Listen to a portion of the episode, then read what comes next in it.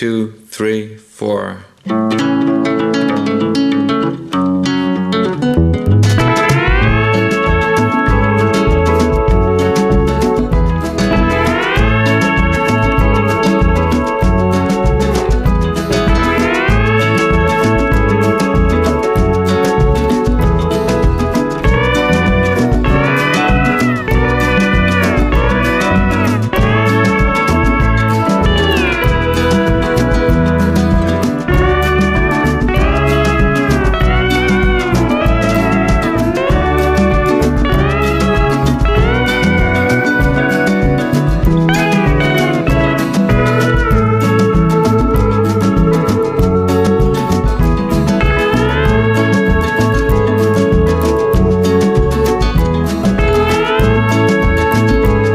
Comienza la cultureta de los eh, viernes por las mañanas, no, de por las mañanas de los viernes, eh, la cultureta en, no, en más de uno, donde mí, en Onda Cero, en todas las emisoras.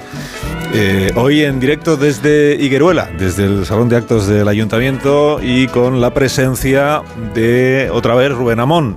Buenos días eh, de nuevo, Rubén Amón. Cada vez se le aplaude menos, es natural, pues porque ya el público está un poco igual Está como cansado. Yo de- también estoy cansado de mí mismo. Sí, es natural, pero bueno. De mí mismo, sobre todo los viernes, me canso mucho ya de mí mismo. En todo caso, bienvenido de nuevo. Luego, a partir de las doce y media, tendréis ocasión de volver a recibir a Rubén Amón. Sí. eh, porque se realizará también aquí la cultureta de por las noches. En grabación, nos solemos emitir en directo, pero en estas circunstancias y en esta ocasión lo haremos. Lo merece, la ocasión lo merece. Sí. Una cultureta en, en, gra- en grabado desde Higueruela. Esta además noche. vamos a hablar de una figura muy reconocida y apreciada aquí, que es Richard Nixon. O sea que yo creo que Richard Nixon, pues, pues sí, la verdad es que estuvo. Manchego Universal. Generó una enorme controversia en Higueruela, aquello que hizo en, en cuando se fue a China y todo aquello. Aquí no se hablaba de otra cosa. exactamente. Y, y es, y es natural. Eh, Guillermo Altares, buenos días. Hola, ¿qué tal? Buenos días. Ahora hablamos de Guillermo Altares. Ah, Ahora hablamos de Guillermo amigo. Altares. Sí. Sí, que- No, es uno más de la cultureta, no uno más. Hoy no, hoy, hoy no es uno más, hoy es, hoy es él. Eh, Rosa Belmonte, buenos días otra vez. Buenos días otra vez. ¿Qué tal? ¿Cómo estás? Muy bien. Me alegro muchísimo. Ahora, si os portáis bien, os daré a probar la torta secreta y el brazo de gitano que han preparado las dos panaderías de este pueblo para el equipo de este programa. ¿Brazo de gitano es incorrecto? O, o- o- No, está decir- riquísimo. no, digo si se puede decir, porque Correcto, que no, dentro de poco tampoco se podrá decir brazo de gitano, se considerará, ¿no? ¿Y cómo lo llamarías? Brazo de gitano. Yo no tengo ninguna duda al respecto. Te puedes llamar ex brazo de gitano si quieres, pero nos lo vamos a comer igual. Sergio del Molino, buenos días. Muy buenos días. Y bienvenido a esta que es tu casa también, Higueruela. Muchas gracias, muchas nada. gracias. Bien hallado, que se diría. De nada. Eh, Nacho Vigalondo, ¿dónde ¿Qué se ha quedado? Pues- en nuestros Hola. estudios centrales. Me he quedado en. Madrid, con lo cual puedo decir que estoy lejos de ti, pero donde tú. Muy bien. Perdón. Pues, pues de eso se trata. Sí, pero no estará sentado en mi trono del estudio central, ¿no? Eh, no creo. No Ah, creo. bien, bien. Imagino que no. No creo, dice. No, no hay dudas, Nacho, ¿es, es el del centro o no? O sea, no, Eh, no- bueno. esto no es una opinión, ¿eh? Trono solo hay uno, querido Vigalondo. Es el que tiene los cojines de terciopelo. Y confío en que en mi ausencia lo aparten, de, lo saquen del estudio y lo guarden en, en- en mi despacho, si lo tuviera. Donde están guardados los cacahuetes, ¿no? En, esa, en ese bote Despacho. de cristal. Sí. Bueno, el público presente, eh, veo que todo el mundo tiene ya su ejemplar del libro del que después hablaremos, que se titula Los silencios de la libertad. Es un libro precioso de, de, de, de Tusquets, tiene una portada azul muy bonita. Y es de reciente lanzamiento, se presenta la semana que viene en Madrid, o sea, lo de hoy es una primicia para la audiencia de este programa y le dedicaremos después pues un monográfico, ¿no? porque, porque también lo merece. El, el autor es eh, Guillermo Altares, al que después recibiremos como también merece él, o sea, como, como autor y entrevistado. Lo que pasa es que antes te voy a dar unos minutos para que te aclimates, sí, sí. para ¿cómo se dice? Lo paso fatal con esas cosas para romper el. romper el hielo. ¿eh? Para Se ha sentado en la esquinica, de hecho, Ah, ¿has visto? sí. No, no, no como invitado, No, sino que se ha pero- sentado ahí en la esquinica. Pero luego ya cuando, cuando hablemos de su libro ocupará el puesto, el lugar central aquí del, del Una- escenario. Con una capa de invisibilidad de del Señor de los Anillos. La pica.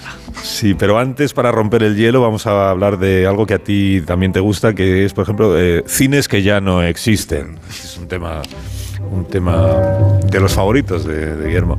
Por ejemplo, el Cinema Gran Hotel, que no estaba en Higueruela, pero sí en Albacete, que está Albacete Capital. ¿Los de Higueruela os lleváis bien con Albacete Capital? No, pues ya lo siento, pensábamos que sí, por eso habíamos elegido este tema. Bueno, estaba en, estaba en la calle Salamanca, al lado de la plaza de, de Altozano, sí, si os lleváis bien, ya lo sé. Y fue inaugurado en 1950 por Carmen Polo, por Cristóbal Martínez Bordiú y por todas las fuerzas vivas albaceteñas, con casi mil butacas y el estreno de la película De Mujer a Mujer, con Ana Mariscal y con Amparo Ribelles en los papeles protagonistas. Y cuenta el periodista albaceteño José Fidel López que el Cinema Gran Hotel acogió también los estrenos de películas como Historias de la Radio, de Sáenz Heredia, o la muy manchega Amanece que no es poco. Y cuenta también que antes de que fuera derribado en los años 90, porque ahora en el lugar donde estaba este cine hay unos juzgados, lógicamente, el Cinema Gran Hotel participó de una famosa plusmarca local de los años 50, que fue acoger la película más taquillera hasta la fecha en Albacete, que es un logro que en la época se medía por el tiempo de permanencia en cartel. En el puesto cuarto, Un caballero andaluz, que estuvo 14 días. En el puesto tercero, Siete novias para siete hermanos, que estuvo 15. En el puesto segundo, Lo que el viento se llevó, que es una de las favoritas de Rosa del Monte, que estuvo 19 días en cartelera. Y el puesto número uno, con 23 días en cartel. ¿Qué película podría ser? Puesto número uno. La que más aguantó, la que más permaneció. El último couple. Día de San Eugenio, yendo hacia el Pardo, le conocí. Era el torero de Mastronío. Una película pues, de un presupuesto en fin humilde de Juan de Orduña, que nadie quería producir, pero que fue un taquillazo inesperado, con muchísimo éxito en Madrid y en toda España, y con repercusión muy especial en los cines de Albacete y de La Mancha, porque su protagonista era una manchega universal. Sarita Montiel. Sarita Montiel. el La Montiel que nació en Campo de Criptana y vivió su adolescencia en Orihuela y que también pasó famosamente por el punto equidistante entre ambos lugares. Esto lo contó así, mira, el periódico La Voz de Albacete. Dijo, la presencia en Albacete de Sarita Montiel produjo una verdadera conmoción. Fue descubierta en una entidad bancaria, atendiendo unas operaciones financieras. Pero existía incertidumbre porque aquella señorita mostraba en el banco una documentación extranjera, un pasaporte mexicano a nombre de María Antonia Abad. Alguien recordó que Sara Montiel había adoptado la nacionalidad de México para poder desenvolverse artísticamente en mejores condiciones en el país de allá. Y no había duda porque aquellos ojazos verdes en una cara morena delataron a la gentil morita de locura de amor. Esto también es políticamente incorrecto ya, no solo lo del brazo de gitano. Gentil morita. Más tarde, decía la crónica, conseguimos hablar con ella para los lectores. Simpática. Ríe con frecuencia. Interrumpe alegremente la conversación. Tiene en la voz un acento mexicano que en algunas palabras resulta acusadísimo.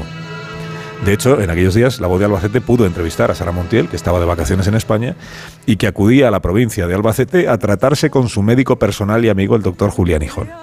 Y escribió el reporter de la entrevista Demetrio Gutiérrez Aragón, alias Guti. Dijo, Sarita Montiel, envuelta en un chaquetón de finas pieles, produce una corriente de aire cada vez que abre y cierra los ojos. Las más se escribían antes. De momento, casi sin darnos cuenta, notamos que se va y uno piensa que Criptana, si no fuera famosa por sus molinos, empezaría a serlo por esta manchega que habla inglés y deja a chiquitas a tantas celebridades. Pues fue un, visionario el, reporter, porque en efecto Criptana se convirtió pues, en el sitio en el que nació Sara Montiel. Solo meses después iba a rodar el último cuplé. eh, Hace 10 años ahora que se murió Sara Montiel y qué mejor lugar, ¿verdad? Que la provincia de Albacete ha pensado el guionista del programa para dedicarle unos minutos culturetas. Que por otra parte, como bien dice el guionista, tampoco es que Rosa Belmonte necesite muchas excusas, razones o coartadas para hablar de Sara Montiel.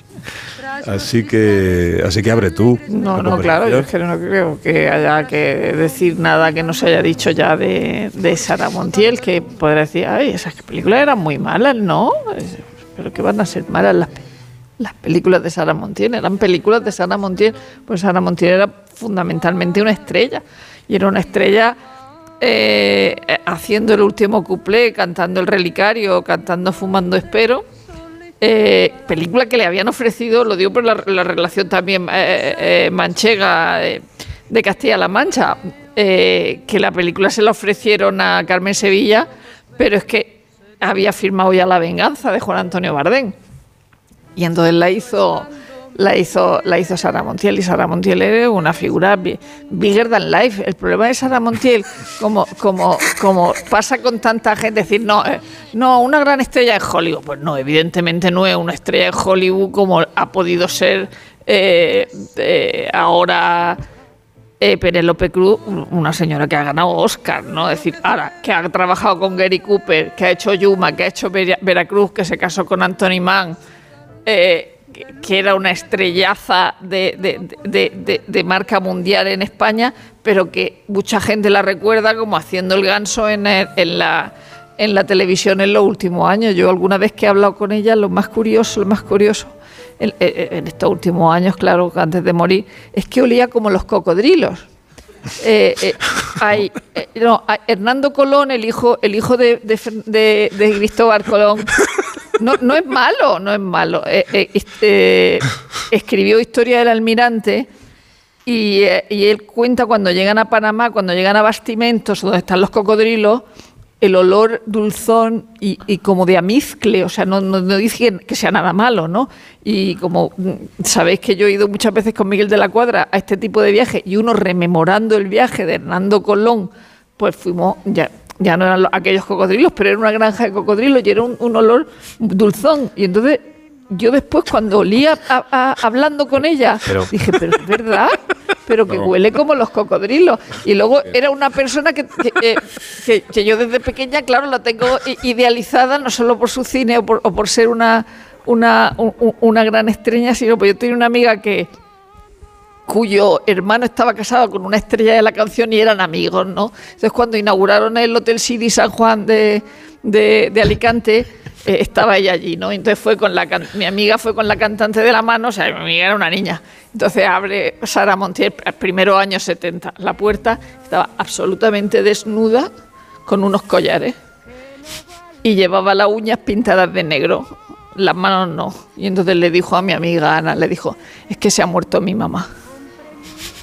Y la recibió allí así con la... y se había puesto las uñas pintadas, pintadas de negro. Y luego tenía, tenía mucha gracia. o Ese recuerdo no te recuperas en la vida. ¿eh? tenía, no, no, ya mi, mi- mi amiga Ana me lo cuenta con mucha Yo no gracia. me recupero de los cocodrilos. No sé, mejor- recuperarme. Y luego había, había una cosa muy graciosa, cuando ella estaba casada con Anthony Mann y vivían en, en la calle San Bernardo, estaban rodando el CID y entonces Sofía Loren, el coche venía con Sofía Loren y recogía a Anthony Mann para irse al rodaje. Y entonces Sara Montiel pues, no soportaba que su marido se fuera con Sofía Loren todas las mañanas temprano. Entonces fingía unas enfermedades horribles. Al- alguna vez que hubo que me llaman al médico y tal, y, Sofía Loren en la puerta en el coche de la calle San Bernardo esperando a que bajara Anthony Mann. O y que era un personaje que, al que le tienes que, que disculpar todas esas cosas de, de- de- pe- pe- pero qué invento es este, pero qué invento es este cuando la gente se presentó cuando se casó con el cubano y, la pillaron y fueron a ver si se había casado y ella dijo, cosa que me he casado, qué invento es este. O, o cuando se peleaba con Marujita Díaz en la televisión, que entonces se llamaba basura, pero si ves la de ahora, dice, pues, pues ya no están Sara Montiel y Marujita Díaz. Y entonces iban todas como enjolladas y le decía a Sara, dice, ¿te has dejado algo en tu casa, hija? Decir, Sara Montiel es un personaje aparte, aparte. Sí, pero es, es- es verdad, o sea, le- le- en Veracruz, que es una película buenísima, además, le roba la cartera a, a- a Gary Cooper y en parte roba la película y está con, con Burr Lancaster eh, también. Pero es verdad que no, no llegó a despegar en Hollywood. No, no- nunca ha sabido muy bien, muy bien por qué.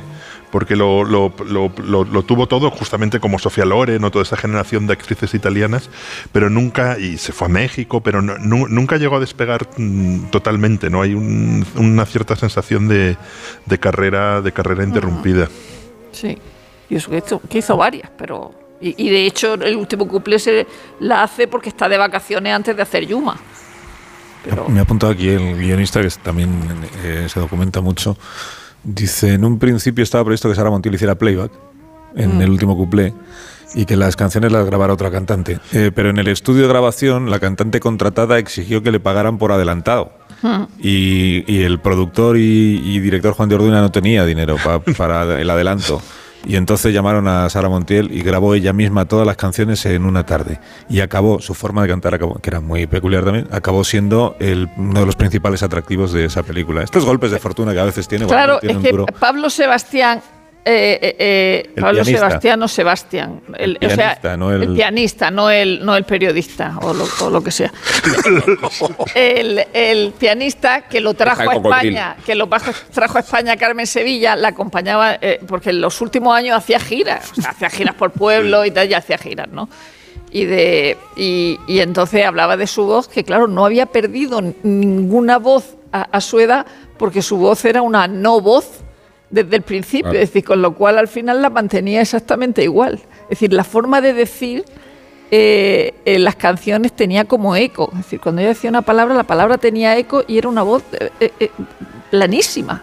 Y era una voz que, claro, no perdió. Una voz plana como un cocodrilo.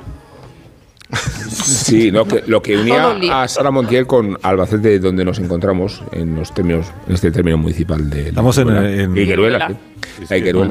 Era la tuberculosis, eh, porque ella cayó enferma y había un médico de- del municipio de Bonete que está cerca de Almansa también, que se ocupó de tratarla y que la recomendó trasladarse a su propia casa en, en la provincia de Guadalajara. Y de esa afección nació un vínculo muy estrecho con, con esta provincia, con Albacete, y con este doctor que fue más o menos su protector y, su, y la garante de su salud mucho más allá de la tuberculosis. El em- hermano de, de Sara Montiel también la padeció, era una enfermedad bastante común entonces y, y que requería lugares muy específicos para tratarse respecto a, a la climatología y respecto a, a los cuidados que este, que este médico le ofreció a Sara Montiel. O sea que su vínculo tiene que ver con una enfermedad, pero luego tiene que ver también con la prosperidad de su figura, universalmente hablando.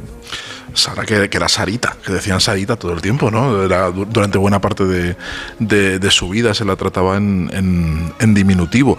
A ver, yo no sé eh, si es un misterio el hecho de que no llegara a convertirse en una gran estrella como Sofía Loren o que es ah, algo normal, creo que se quedó en, en esa en esa segunda línea donde, donde, se, donde se quedaban muchas, ¿no? que no llegaban a ser como, como Sofía Loren, donde hay muy poquito espacio, hay muy poquito, hay muy poquito sitio, muy poquito hueco ahí. Sofía Loren deja poco espacio. Deja muy poco espacio, Sofía. Loren, o sea, se planta en un sitio y ya no, hay- ya no hay lugar para cocodrilos ni para nada, no hay, no hay sitio. Eh, y, y, y el curioso de sus, eh, de sus películas son mexicanas, la mayoría, la mayor parte de su, de su carrera la, la- la hizo en México, ¿no? que son enormes. Y yo es verdad que, que, que, visto hoy, el mm, Sara Montiel tiene mucho más interés como, como personaje y, de- y su vida pues, que como las películas, ¿no? Que incluso Yuma, yo eh, intenté ver un ratito de Yuma y con Charles Bronson y tiene, tiene, tiene su interés, tiene su cosa. Veracruz está muy bien, ¿eh? Veracruz está bien, pero a ti te gusta por Burr Lancaster. Me gusta por Burr claro, a ti por- si sale por- Lancaster ya por- está bien. por- sí, sale Burr Lancaster me gusta, pero es de, de Robert Aldrich y la, la he visto hace relativamente poco, no sé, un par de años y me volvió a gustar mucho. Es un clásico western de, de mm, truanes que eh, transportan oro de un lugar a otro. Yo- yo intenté ver Yuma y no- pero y no- y no- no Yuma no. Yuma yo creo, yo Yuma no lo Ni siquiera por Charles. Bronson, que, que tiene como Charles Bronson y, y, y, y Sarah Montiel haciendo, haciendo ese papel. Además, do- doblada en inglés por Angie Dickinson. Además, estaba doblada en inglés. ¿Qué me ella. estás contando? Con Angie Dickinson, la mujer policía. Sí, era la mujer policía, ¿no? Rosa. Y la mujer de Barbácara. policía? Era la mujer policía, claro. Sí, sí, sí. La doblaba, la doblaba ya en inglés. Muy bien. ¿Y Burr Lancaster se decía Burt o, o Burr Lancaster. Bart? Yo decía Burt. Lancaster. Nosotros, Burt. la, primera vez. Somos la generación puente. en eso. somos- Sí. la primera vez que dijimos Bart Burt. fue en Enredo. Ah, sí. Sí, Burt. Claro, Bart, que era el que se hacía invisible, era la primera vez que dijimos Bart. Y luego hay que decir, hay que decir Burt Simpson, por los Sí. Simpsons. Burt. Burt ¿Verdad? Pero Simpson. somos la generación puente que pasamos Sí. de decir eh, Micael a decir Michael. Michael. Pero esto no era como Michael, Michael. Michael, ¿cómo eres? Michael Douglas. Douglas. Eh, Douglas. ¿no? Douglas Kirk- Kirk- y Kirk Douglas. y Michael Estamos de Douglas a Douglas, por Sí, eso le digo. cambiamos el somos- apellido. Somos la transición. The Last Sí, lo que Couple. se refiere a. ¿Qué decías, Nacho? No, de las Couple, el último cuplé, la película de Sara Montiel, de la que estamos The Last hablando. Couple. No, me imagino que sería como la en The Last Couple. Yo quiero reivindicar, mira, dos películas de las que no sabe Yuma de Samuel Fuller y Serenata de Anthony Mann, que es la más extraña película que hizo, una adaptación de una novela James Cain, que se puede considerar un thriller taurino en el que al final eh, la opción fatal le clava, le clava con un estoque al, a la víctima. Hombre, Sa- Sara Montiel, Sara Montiel tiene una carrera extraña en Estados Unidos, pero la cantidad de, de directores legendarios con los que ha trabajado es también inusual. Me imagino que estaría condenada también a, a- a estar ubicada a esos papeles que hoy en día se consideran brown faces, eh, lo cual mm, crea un techo bastante significativo para una actriz como ella. Mocasín amarillo era Claro. Mocasín amarillo, Sí, el, el nombre del personaje de ella. Claro, es que ya entramos en un laberinto racial ahí ya loquísimo. Imagínate. Menudo calidoscopio de, de, etnias. Y, eh, claro, Sara Mon- eh, por ejemplo, em, Sofía Loren. Claro, remitía a Italia, que por aquel entonces en Estados Unidos tenía como una, una mítica completamente distinta y una, digamos, como una, una mitología en, en- en torno a ella que se lo ponía mucho más fácil. Yo creo que Sara Montiel nunca lo tuvo fácil para. ni ninguna actriz española, yo creo. No, Hasta ahora. ninguna. Tú hasta fíjate, ahora. fíjate la cosa tan absurda que el New York Times se plantó en, en- en campo de Cristana para hablar de Ana Iris Simón. Y nunca lo había hecho con Sara Montiel. O sea, eh, pa- para ver que, Ah. que- que Sara Montiel en realidad en Estados Unidos no la conocían. Mm. O sea, de verdad que ha hecho esas películas. Iris, Ana Iris. Ana Iris. Iris. Tenemos que decir Simon. Iris. Simon. Pero, Iris. pero también Simon. por, eh, Iris. Rosa, pero también por la confusión mexicana que mencionaba antes Ya, Sergio, ya, que en ya. realidad eh, se la identificaba como una actriz mexicana Sí. antes que española, ¿no? Bueno, de hecho tenía pasaporte, Eh, quiero sí, decir. O sea, es tenía que pasaporte. legalmente era una actriz. Carrera, mexicana. pasaporte, nombre e identidad mexicanos Sí. Y, y, y Y no luego se la- identificaba con y España. y reputación mexicana, sí es. y esa curiosidad de que se murió el mismo día que Margaret Thatcher. Sí. ¿Qué pero, quieres decir? pero el mismísimo día que Margaret Thatcher. porque- quieres decir? Que, Que ha opacó, que opacó a Margaret Thatcher. Sabe cosas que no sabe Opacó. nadie. No, no, pero y, y más gracioso, murieron el 8 de abril del mismo año. Pero ¿no? En España seguro que opacó. sí. Pero El 8 de abril. el 8 de abril nació y murió, pero el 8 de claro, abril de murió otro Picasso. año, Murió Picasso el 8 de abril. Pero María otro- Félix. Pero- María he Félix dicho nació Picasso, y murió un no me 8 parece de una abril. broma, ¿eh? No me parece una broma, Picasso. ¿eh? Pero que llama la atención sobre. De otro año. Es que Rosa salta, hace saltos temporales. Claro. Lo mismo está Pero, con eh, Cristóbal Colón y- que con Margaret y- Thatcher. y, y Tengo que Sara murieron el mismo año. Y, Santonja, Con las manos en la masa, recordaba, una vez que le hice una entrevista, cómo se quedó todo el plato paralizado cuando cogió Sara Montiel una hogaza de pan de este, de este tamaño, se la apretó con el pecho, por el pecho, cogió el cuchillo, hizo así, hizo una rebanada perfecta y todo el mundo se quedó. La gente temió que, ¿Ah, sí? que ella acabara mal. Una cosa manchega, una cosa que ella había hecho que no en a casa. tiempo. Pero yo quiero. que no frenara a tiempo. Una pausa. Sí. Eh, Nacho, no te importa, ¿verdad? Hoy que estás eh, creo, creo que no, creo que no. Muy creo bien, que no. pues si a, ti, si a ti no te importa. Y, y ninguna, ninguna broma. Y antes de que nos coloque el chiste, vamos a la pausa. Sí, no, igual. na- Oye, de Nacho. las Coppel, La pausa que llevamos una mañana muy buena, Las ¿verdad? Coppel, sí.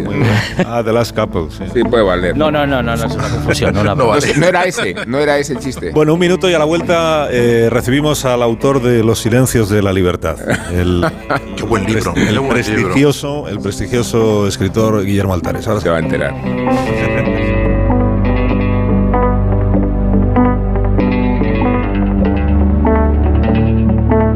Más de uno en Onda Cero, donde Alsina. En Hipercor y Supermercado El Corte Inglés tienes siempre ofertas increíbles.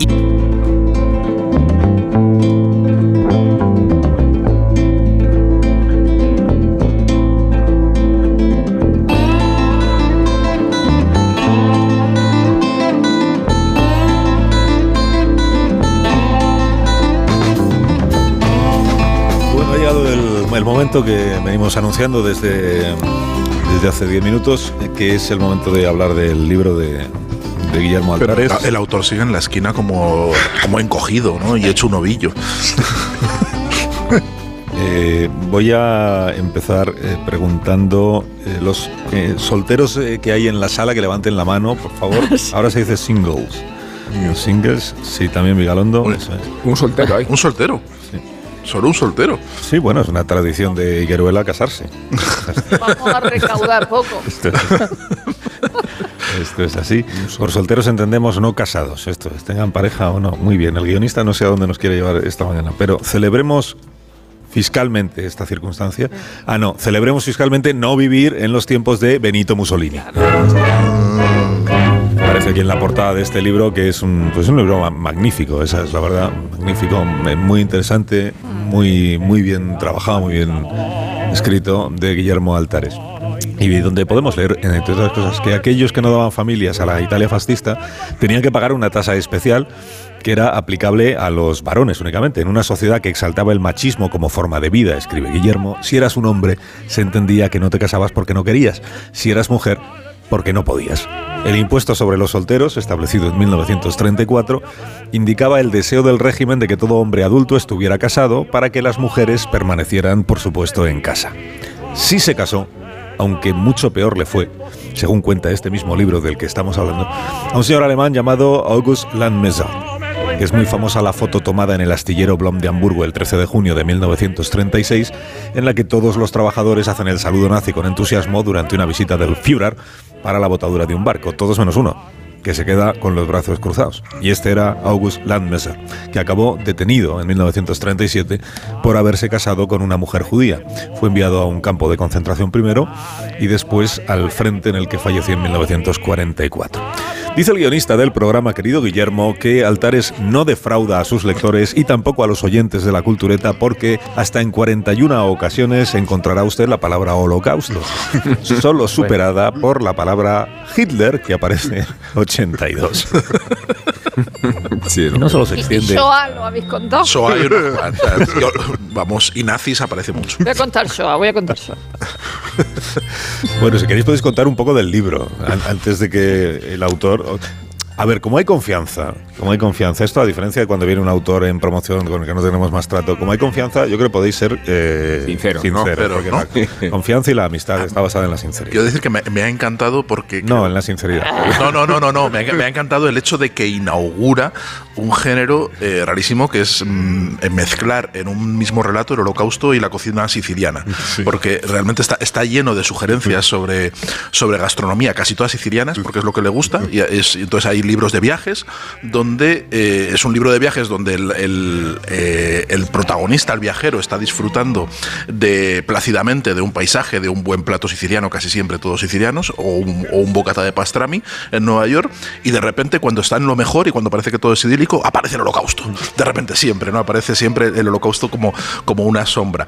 Eh, y, y la verdad que es un ensayo que va y viene eh, muy interesante sobre los peligros que acechan a la, a la democracia ¿no? y, cómo, y cómo se va perdiendo la democracia sin que los propios ciudadanos se den cuenta de cómo se van convirtiendo en, en súbditos y en, reprimidos a través de un montón de ejemplos. El holocausto y el, el nazismo es lo, fundamental, pero hace un recorrido por un montón de, de hitos de la historia de Europa, desde la antigua Atenas hasta, hasta hoy, ¿no? Y, y- pero no en orden cronológico. Es un libro que picotea, que va saltando, que va, lleva- que va llevándote por un montón de, de sitios y eh, es una delicia porque es como estar conversando con, con Willy, de verdad, es una, es una maravilla. Sí, El autor se siente representado por estas palabras que acaba de... de El a autor su se siente representado por estas palabras. También aparece Cerdeña y Venecia, pero sí, hay mucha, mucha Italia, muchos viajes por Italia y mucho holocausto. Y, y cuando le iba escribiendo me daba cuenta de que salía demasiado del holocausto. Y, y la verdad es que no sabía, no sabía cómo pararlo porque es verdad que cuando se habla de totalitarismos y, y sobre todo de de la incredulidad ante lo que nos viene, que es una cosa que, que el libro trata de hablar bastante de, de muchas veces nuestra incapacidad para pensar la, que- la que se nos viene encima, ¿no? Y cómo los judíos de muchísimos lugares de Europa en 1938-39 no, no podían imaginarse lo que iba, lo que iba a ocurrir, ¿no? Y, y eso ha ocurrido muchísimas veces a lo largo de, de la, de la historia, ¿no? La incapacidad para darnos cuenta de repente cuando mm, hemos perdido la, la- la libertad y en el caso del holocausto, la vida, etcétera. Pero sí, a lo mejor hay demasiado holocausto. Sí, a, a- veces es un poco el ángel exterminador, pero en lugar del salón de donde no podemos salir del holocausto. Pero, pero quiero decir que no, que no, que no resulta agobiante ni de ninguna manera porque se va de viaje a todos sitios. Lo, lo restringe Europa, eso sí que lo aclara desde el Sí, principio. porque si no será imposible. lo, lo- lo restringe Euro- a Europa y, es verdad que de pronto se va a hablar del pastrami o de la de la estufa chivata, que es como la, no sé, parece como la bruja novata, pero no es una cosa, la estufa, la estufa chivata que es una cosa que, que, que- que anticipa 1984, ¿no? Y eh, es un libro, eh, lo digo con mucha admiración, lleno de atrocidades. lleno de atrocidades. Y las atrocidades no son solo en el holocausto, son también en, el- en la Revolución Francesa, por ejemplo. Y, eh, y esa, esa cosa de, pero ¿por qué no os habéis ido antes? Y eso que has dicho de, de que a veces no lo ves, eh, eh, eh, hemos hablado muchas veces porque leer el libro también es eh, eh, recordar cosas que hemos hablado mucho en la cultureta o de libros que hemos hablado de la cultureta, desde wagnerismos a cualquier otro libro, ¿no? Y, y- y siempre, y hemos contado que, que Simone Bale, que, que odiaba, por supuesto, películas sobre el holocausto como la de Roberto Benigni, sí que alababa la serie Holocausto de televisión porque se veía como un matrimonio, una familia normal, eh, burguesa, judía, alemana, vivía tranquilamente sin pensar la que, la que, le, la, que le iba a caer, ¿no? Decir, porque, porque no se daban cuenta de lo que, de lo que, de lo que estaba viendo.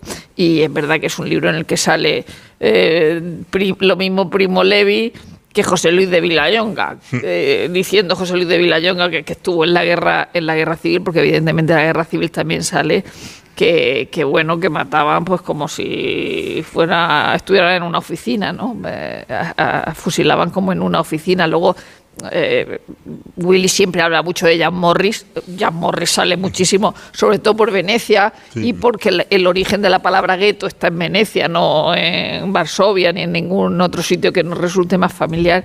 Y es verdad que es un libro que te...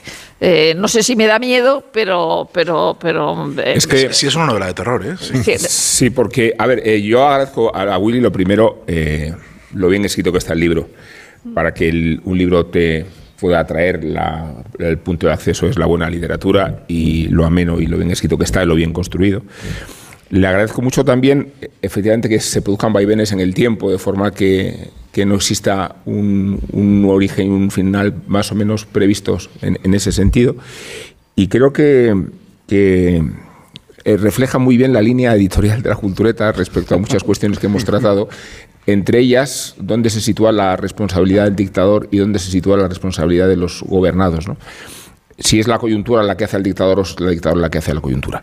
Y, y por eso quería preguntarte dos cosas, Willy, que tienen que ver y que están relacionadas Claro entre sí. Se entrevista, es verdad. Eh, sí, porque está aquí el Sí, autor. Estaría bien que hablase el autor algo. Primero, cómo, cómo inculcar entre los que disfrutan del privilegio de una Europa democrática e insólitamente armoniosa, cómo inculcar la relevancia que tiene ese hecho, siendo una excepción en la historia del propio continente, y después dónde situar la responsabilidad individual cuando hablamos de todos estos casos que tienen que ver mucho con, con el gueto, con el genocidio, que tiene que ver también con la responsabilidad individual con que hemos tratado siempre a, a los pueblos que terminan siendo escondidos o sacrificados. ¿no? La responsabilidad individual y la excepcionalidad, estos dos aspectos a mí me parecen que están latiendo todo el tiempo en tu libro. Eh, gracias por estas interesantes preguntas. no, lo, Bien. lo- lo- lo primero yo creo que lo que hay que hacer es, es enseñar mucha historia en los, en los, en los colegios, pero no y en las universidades, pero no historia como disculpa. O sea, hay- y muchas veces se, eh, se toma como una ofensa cuando se dice es que España invadió América y mató al, todo el que pillaba. Pues sí, claro, es que la, la historia es horrible. O sea, es, eh, lo, lo- lo que está mal es comparar y decir no, los, o sea, todos los imperios fueron horribles y toda la historia de casi todos los países es horrible. Y lo que hay que hacer es, es estudiarlo. O sea, cuando dices estoy orgulloso de mi historia, digo, yo estoy orgulloso de cómo la hemos superado. O sea, estoy orgulloso de la, del, de, yo qué sé, pues de la transición que con todos sus defectos y, todo esto de repente tras muchísimos años de muertos, de destrucción, de no sé qué, se sientan unos señores de ideologías totalmente enfrentadas con el apoyo, que eso es una cosa que siempre decía muchísimas veces mi, mi padre, que conoció muy bien aquel esto, con el apoyo y el entusiasmo de gran parte de la población española, y de repente lo arreglan, ¿no? Pero en parte lo arreglan porque saben lo que, lo que había pasado y sobre todo saben lo que podía pasar y lo cerca que estuvimos de que volviese a pasar en el 81, porque, no sé, el, golpe de Estado es antes de ayer, o sea, es una cosa que, que- muchísimos tenemos recuerdos vi- vividos de un, golpe de Estado en- en- en tu ciudad. Y, y lo otro yo creo que es la cuestión más, más delicada. Ahí, en, eh, cuando citabais el impuesto sobre la, sobre la soltería, eh, se basa. Yo lo descubrí en una película y, y luego leí que era así en un libro sobre el fascismo, en una película preciosa que es una jornada particular, Sí. que es una película de Torrescola en el que se quedan todo el mundo se va a celebrar la visita de Hitler a, a- ya lo he dicho, de Hitler a, a- a Mussolini en, en Roma. Sofía Loren y menos Marcelo dos Mastroianni. personas. Sofía Loren y, Marce- y, y- y Marcelo Mastroianni. Ma- Marcelo Mastroianni es un, un gay al que acaban de, de echar de su trabajo y seguramente se le, le tengan que forzar al exilio. Y Sofía Loren es una mujer sometida por su marido, por sus hijos y que en el fondo no está de acuerdo con ello, pero que eh, no, no se atreve, ¿no? Y, y se quedan ellos dos y una portera que es una que, que se chiva de, de- de- todo, ¿no? Y que es una espía del, del régimen. ¿no? Y lo primero que le pregunta, eh, lo primero que le pregunta Sofía Loren a Marcelo Mastroianni es si usted no tiene que pagar el impuesto de, de la soltería. Y eso lo que refleja es que todo el mundo está en el desfile. Entonces, el- el- y, y refleja que no todo el mundo es un criminal por apoyar a un, a un, a un régimen criminal o por simplemente de- dejarlo pasar o por mirar para, para otro lado. Pero sin eso no, no, no, no, podría, no, no podría ocurrir. ¿no? Y sin en cierta medida, eh, mm, claro, cuando lo que contaba Rosa de eh, Vilayonga, ¿no? Siempre lo digo mal. Vilayonga es impresionante porque es un, él cuenta en sus memorias con una crudeza enorme porque hay muy pocos testimonios de, de, mm, de asesinos durante la guerra civil en los dos bandos.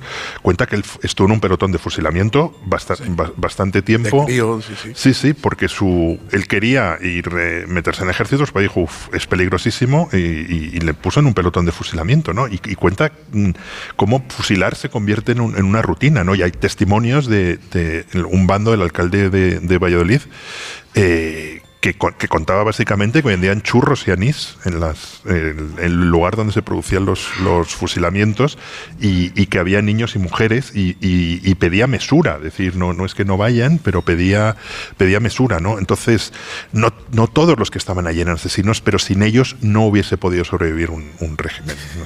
Enseguida continuaremos charlando con Guillermo Altares, al que agradecemos mucho que haya venido hoy al programa, eh, sobre los silencios de la libertad, este libro espléndido. Eh, y usted ya va sabiendo algo, ya va sabiendo algo y que se presenta la semana que viene, pero estamos anticipando aquí, eh, gentileza también del autor, estamos anticipando aquí su presentación. Enseguida llegan las noticias de las 12 de la mañana, pero hoy hacemos prórroga, si os parece bien, y continuamos con la cultureta hasta el final del programa. Y luego hay cultureta mm, en directo grabada en que- Hablaremos también del libro de Guillermo. Sí, también. Sí, ahora que- Pero más en extenso, más, Sí. más denso. Ahora seguimos. Nixon y Guillermo Altares. Buen menú, ¿eh? La verdad es que.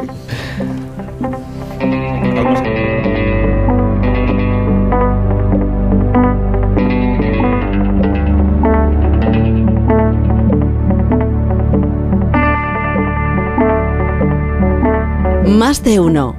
En Onda.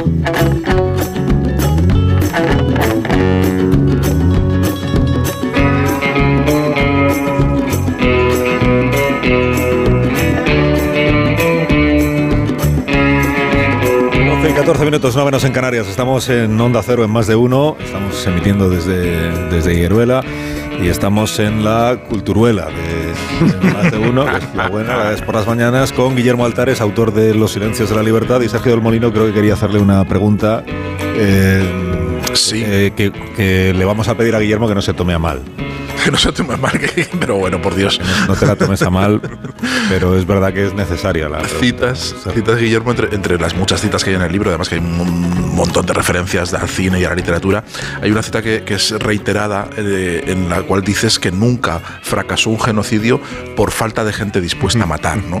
Eh, ¿Tú crees, o sea, leyendo eh, este libro me queda la sensación de que la democracia es casi una excepción, que, que hay que vigilar mucho y hay que cuidarla mucho porque en el momento en el que la descuidas se echa a perder y empieza a salir la gente y a, a- a cuchilladas y a machetazos unos con otros. No sé si esa es la- la sensación que querías transmitir. Eh, Esa es la sensación que quería transmitir y, y- y, mm, incluso desde la Atenas de, de Pericles, que es como lo tenemos súper idealizado. La, la Atenas de Pericles sufrió dos golpes de Estado eh, por sus propios errores y por, la, y, y por unas guerras ab- ab- absurdas. Y sí, sí, o sea, desde que la democracia existe y se inventa el sistema democrático, está en peligro y, y en ambos casos, eh, o sea, los dos golpes de Estado, que ahora llamaríamos golpe, golpe de Estado, triunfaron. Uno de ellos fue súper sangriento y se hizo una cosa muy, muy interesante, que es eh, la obligación de, ol- de olvidar que cuando se habla tanto de la ley de amnistía y de no sé qué, la transición, resulta que hay un precedente en el siglo V antes de Cristo donde cuando,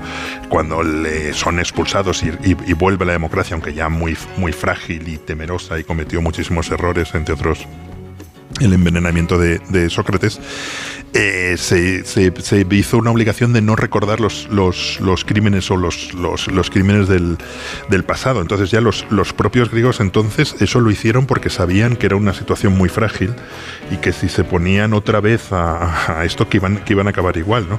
Entonces sí, sí, la democracia es algo muy, muy delicado, como un jarrón al que hay que cuidar con, con muchísimo y vigilar y, y- y vigilar muy de cerca porque puede cambiar en cualquier momento. El libro no es un ensayo del todo, pero también lo es. Y afortunadamente, ahora que proliferan tantos libros de memorias insoportables y de autobiografías, este es un libro de vivencias y es un libro de memoria. Y creo que esos dos géneros están muy bien mezclados porque Willy no habla desde la teoría, sino habla desde la experiencia y de las secuelas de todos esos antecedentes históricos que no vivió, porque tampoco tiene 2.500 años Willy, pero, pero que sí se han ido Me parece Yugoslavia, ¿eh? trasladando, no, Sí. no, no por eso digo, de todas las secuelas, de todos los mm, o- orígenes. Lo de Pericles no lo vivió personalmente, pero lo de Pero las- Pero de oídas. No, de pero me lo contaron. Pero Yugoslavia sí. A esto me refiero con, con- con la experiencia y con la vivencia, ¿no? que creo que es Bueno, por eso el, eh, el libro pega tanto eh, en sentido de la pegada. Carlos. Que Vigalondo quería decir algo de Succession, ¿cómo se dice? Va, pero a santo de qué ahora, no quiero manchar esto, no, no. Está O sea, entusiasmado con, con la cuarta temporada y nos quiere contar, ¿no? Pero la manchemos trama. esto, vamos a seguir hablando de- del libro de Guillermo Altares. No, no vamos a seguir hablando ya de nada, porque estamos a- en el final Ya, del vale, programa. no sé. Y entonces, y y entonces, ¿yo qué, qué cuelo aquí ahora? O sea, ¿qué fonema puedo Un chiste sobre, un chiste sobre el holocausto. Cualquier cosa menos un chiste. Estoy yo, estoy yo como No, para cualquier cosa menos un chiste sobre el holocausto, Nacho, que de esto tienes experiencia. Me alegro, me alegro. Mira, cuando ha hecho, eh, cuando ha dicho Rubén Amón que el libro, que el libro no es un, no es un, no es un ensayo, eh,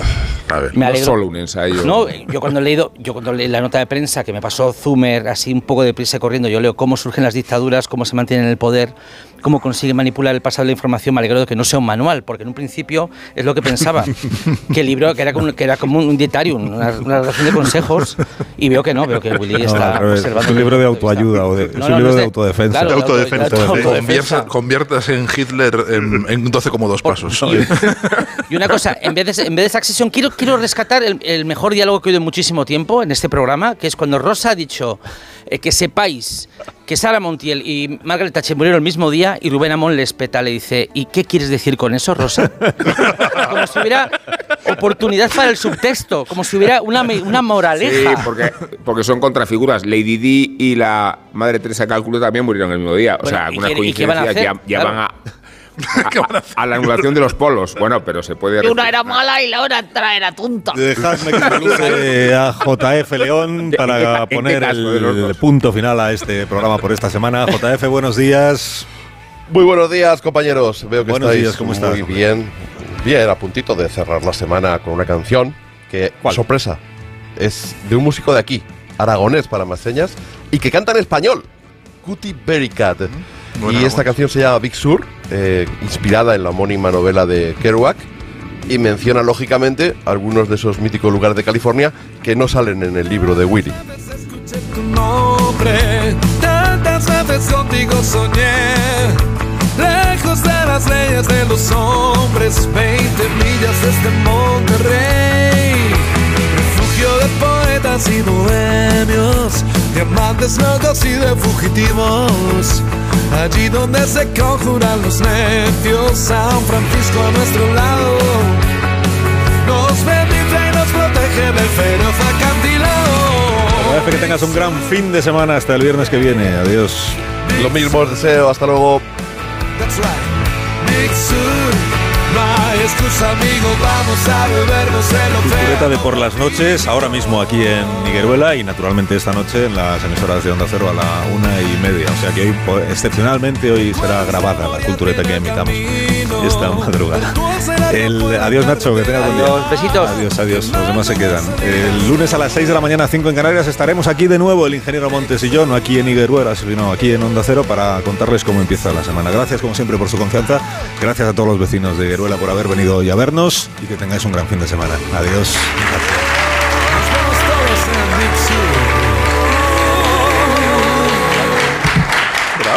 Muy bien.